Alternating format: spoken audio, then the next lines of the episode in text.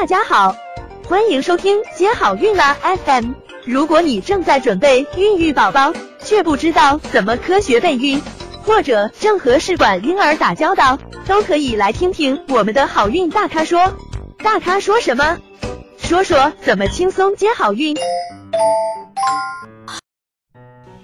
那接下来呢，来跟大家谈一下，嗯，如何延缓卵巢衰老。首先呢，要保证营养均衡，嗯，少油高纤，少多鱼少肉，多五谷杂粮，多蔬果。嗯，另外呢，要固定的、适度的运动，太过量的运动呢，嗯，如运动员呢，也是不好的。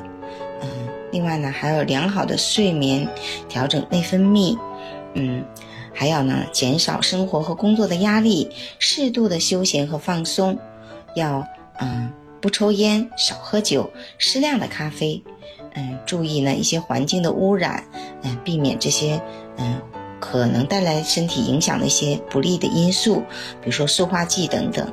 还有呢，就是要啊补充叶酸、维生素和健康食品，比如说 DHEA、辅酶 Q 十、褪黑素等等。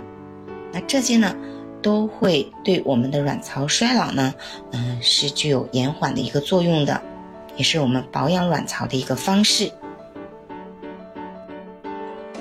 想了解更多备孕和试管的内容，可以在微信公众号搜索“接好运”，关注我们，接好运，让怀孕更容易。